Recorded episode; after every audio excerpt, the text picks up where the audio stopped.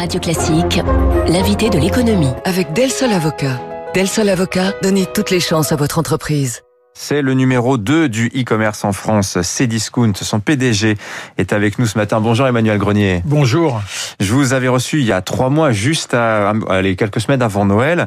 Déjà, on sentait que 2020 était, serait une année historique pour Cdiscount. Ça s'est confirmé à travers les résultats que vous avez publiés euh, en fin d'année dernière. Alors vous êtes toujours déficitaire, mais vraiment la plus très très loin de la rentabilité.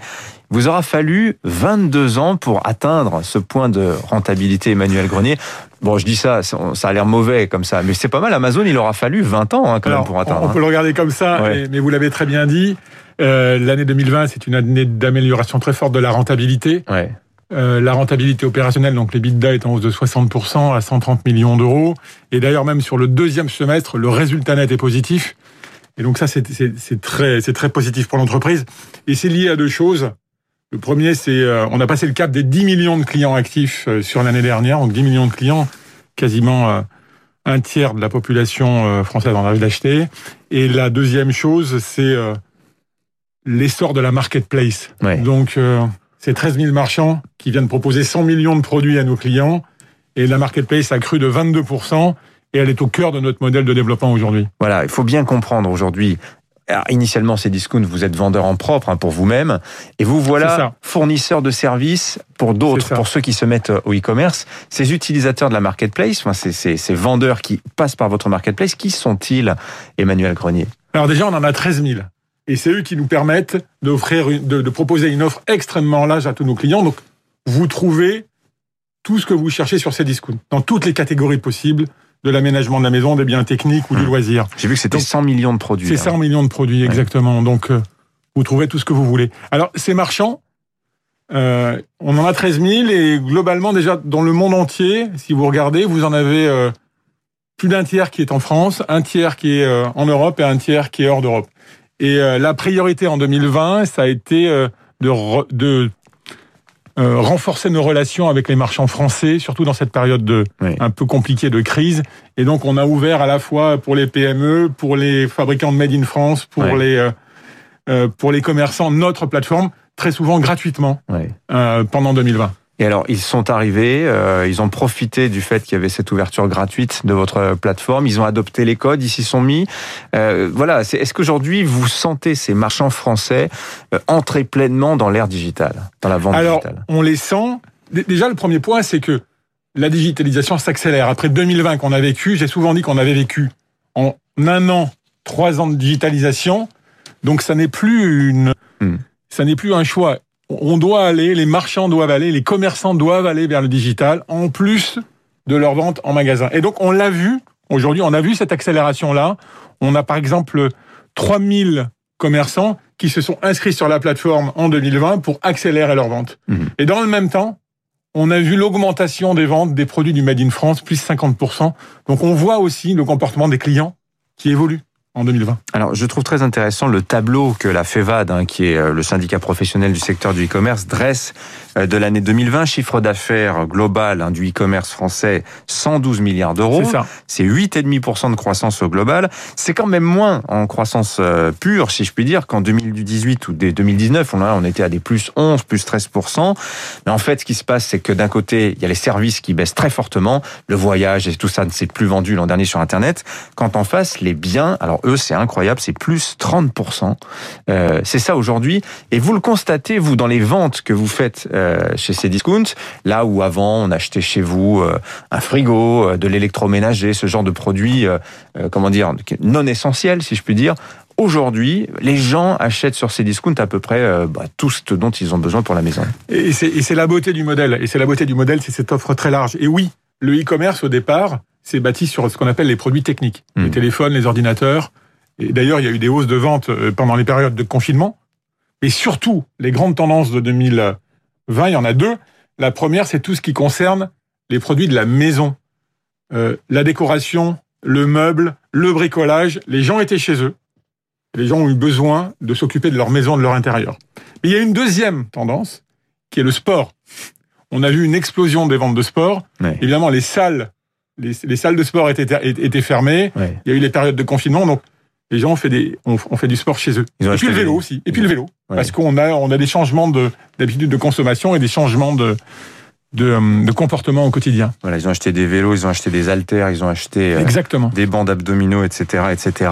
Euh, ces clients, vous dites, ils sont 10 millions maintenant régulés sur ces discounts. Alors c'est très intéressant parce que je lisais une étude sur les tendances 2021 du e-commerce. Il va se passer beaucoup de choses cette année. Alors d'abord, on en a commencé à en parler sur euh, le mix produit qui va évoluer, mais vis-à-vis de ces clients, la question que je me posais sur ces discounts, qui sont ces clients? Est-ce que ce sont des fidèles? Est-ce que ce sont des papillons qui vont, qui viennent, qui achètent chez vous tel produit, mais iront voir chez un autre pour un autre Euh, Il y a cette question toujours qui se pose pour le commerçant de la stratégie de rétention. Comment je fidélise le client? Je le rends captif, il reste chez moi, il va pas ailleurs. C'est une excellente question parce que euh, sur Internet, par définition, vous êtes à un clic. Euh, le- votre concurrent est à un clic de vous, donc le client a très peu d'efforts à faire pour aller chez le concurrent. Ouais. Et, et chez Cdiscount, on a bâti une politique de rétention, une politique de fidélisation depuis des années, Ouais. qui est centrée autour du service client. On a des taux de satisfaction client, on appelle ça aujourd'hui le NPS, euh, le Net Promoting Score, qui permet de, de mesurer la satisfaction des clients, qui est très élevé, parmi les plus élevés du monde. Et c'est ça le premier élément qui permet de fidéliser les clients. Et le deuxième élément, on en a parlé il y a deux minutes, c'est l'offre. Le, le, le client vient chez vous parce qu'il trouve, il cherche un produit et on offre, Mm. et on offre, on a cette offre infinie de 100 millions de produits. Emmanuel- qualité de service et offre. Alors je sais que généralement les chefs d'entreprise ils aiment pas trop parler, citer le nom des concurrents, mais quand même disons-le. Est-ce que finalement on peut dire merci à Amazon qui, bah, je- dans les grands principes de Jeff Bezos, il dit tout le temps l'obsession client, l'obsession client. Il faut lui répondre quand il vous appelle, il faut le livrer rapidement, il faut que tout ça soit le plus propre possible. Ça tire quand même le secteur du e-commerce vers, vers le haut globalement, Emmanuel Cronier. hein. Je, je vous dis pas que vous êtes suiveur sur cette affaire-là, mais vraiment on sent qu'aujourd'hui il y a un niveau d'exigence qui est extrêmement élevé. Vous savez, l'obsession client, ça n'est pas seulement un sujet du e-commerce, c'est un sujet de tous les Ouais. commerçants et de toutes les entreprises qui ont des clients. Ouais. Et euh, ce qui est important, c'est pas seulement la vision euh, que vous en donnez, c'est l'exécution qui est fondamentale. On est dans un métier, 10 millions de clients, 100 millions de produits, dans lequel on est dans le détail au quotidien. Et en fait, on ne peut pas faire une seule erreur quand on livre le client, et c'est ce à quoi on s'attache tous les matins et tous les jours Hmm. chez Cdiscount. Alors, je voyais que le e-commerce, ce sera bientôt à peu près 15% des ventes de détail en France. Donc, euh, percée très nette, vous l'avez dit, hein, sur les téléphones, les, les, les ordinateurs, mais ça depuis longtemps. Maintenant, les articles de sport. Est-ce que demain, Cdiscount va se positionner sur le caddie euh, des courses des Français, c'est-à-dire vendre des produits d'entretien, vendre de l'alimentaire, vendre ces choses qu'aujourd'hui, la grande distribution a encore, pour ainsi dire, quasiment encore en monopole hein. Alors aujourd'hui, si vous regardez ce que Cdiscount vend, on- on est présent sur absolument toutes les catégories de Ouais. produits, J'imagine, 100 millions. même l'alimentaire. Ouais. Alors plutôt sur des verticales, pas avec la vocation de, de servir les courses du client, mais plutôt sur des verticales comme la beauté, comme le bio, comme les produits du monde ou les produits locaux, tout ce que les clients ne peuvent pas euh, trouver euh, dans leur magasin classique. Mais au-delà de ce métier historique, on développe, vous parliez de la marketplace tout à l'heure, Mhm. on a tout un pan d'activité, toute une nouvelle activité qui se développe autour de la marketplace, Ouais. puisqu'on se met à commercialiser en B2B Ouais. notre solution de marketplace, la technologie, les produits et la logistique. Ah oui Et ça, c'est un nouveau modèle qu'on développe. On est les seuls dans le monde. Et on va permettre à des euh, commerçants, e-commerçants, retailers européens Oui. d'accélérer leur marketplace ou de créer leur marketplace. Parce que ce sont les marketplaces, on en a parlé au début, Oui. qui, qui tirent la croissance du e-commerce aujourd'hui. C'est-à-dire très concrètement, un épicier fin, il pourra utiliser la marketplace pour euh, écouler ses produits euh, via votre canal digital. C'est ça Alors, aujourd'hui, un épicier fin peut déjà venir vendre sur ses discounts ses produits. Oui. mais surtout, euh, imaginez une chaîne de magasins ou, euh, y a- ou, ou- ou un site de e-commerce en Europe. Il y a 900 000 sites de e-commerce en Europe. Qui Mhm. veut développer sa marketplace Eh bien, on aura une solution clé en main pour lui. Mhm. Et clé en main, c'est pas seulement la technologie. On lui fournira de la technologie, Mhm. les produits qui vont avec et la logistique qui va avec. Je prends juste une image. Si vous achetez une bibliothèque aujourd'hui, ben, on vous fournit la bibliothèque, on vous fournit les livres qui vont avec, et on vous livrera les livres à l'intérieur de la bibliothèque. Ben, Ah ouais. C'est exactement cette image-là qu'il faut euh, retenir. Mais je reviens sur la question de l'alimentaire, parce que effectivement, rappelons, euh, Cdiscount, vous êtes filiale du groupe Casino. Oui. Est-ce que le deal, c'est le suivant Casino s'occupera de l'alimentaire avec le drive qui reste quand même aujourd'hui euh, très prisé des Français. Ils sont pas encore totalement passés à la livraison à domicile. Hein. Ils aiment bien encore aller les récupérer eux-mêmes, ces courses, au magasin.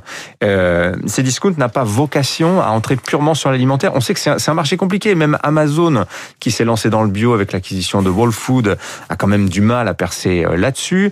Euh, Monoprix, ils sont allés chercher un partenariat euh, avec un spécialiste britannique au cadeau, mais qui le fait, lui, euh, vraiment plutôt sur la, tout ce qui se passe à l'intérieur du hangar. C'est compliqué quand même pour le e-commerce sur le créneau alimentaire. En fait, je considère qu'il y a deux créneaux sur, dans le monde de l'alimentaire pour le e-commerce. Il y a le premier des créneaux des courses que Monoprix remplit très bien avec Ocado et, et la solution est leader aujourd'hui ouais. en France et en Europe. Donc Monoprix a un excellent outil pour aller conquérir des clients. Et puis il y a une deuxième, il y a une deuxième stratégie qui est celle qu'on suit aujourd'hui, qui est la stratégie de profondeur de l'offre. On n'est mmh. pas dans le caddie quotidien, mais on est dans la profondeur de l'offre. Je vous parlais de la beauté tout à l'heure. Ben, on traite beaucoup mieux que les magasins la beauté masculine, la beauté ethnique. En fait, tous ces produits-là que vous ne pouvez pas trouver en magasin, vous les trouverez sur Internet. Euh, autre tendance importante du, du, du e-commerce, et je note que vous êtes déjà positionné sur ce créneau chez Cdiscount Emmanuel Grenier, c'est ce qu'on appelle le recommerce, c'est-à-dire l'occasion, le reconditionné. Ça, vraiment, 42% de croissance attendue cette année pour ce marché en ligne mondial de l'occasion. C'est énorme. C'est énorme, et, et c'est une tendance évidemment de fond. C'est la tendance de la durabilité, euh, à la fois euh, sur euh, la seconde vie des produits, à la fois et aussi sur le transport des produits pour l'économie et les économies carbone sur ouais. la planète. Et vous avez vos propres filières de reconditionnement? Alors, on a commencé déjà il y a une dizaine d'années avec un principe qui était très simple, qui était on ne détruit aucun produit. Tous les retours, tous les produits cassés étaient systématiquement recyclés, revendus ou recyclés. Et on n'a pas attendu les lois. On fait ça depuis 2008. Donc on a été les premiers en France à faire ça. En ce qui concerne le reconditionné, évidemment, on vend énormément de reconditionnés. On s'approvisionne, on, écluse et on s'approvisionne sur les produits reconditionnés dans le marché parce que les clients en ont besoin et parce que c'est sain pour la planète.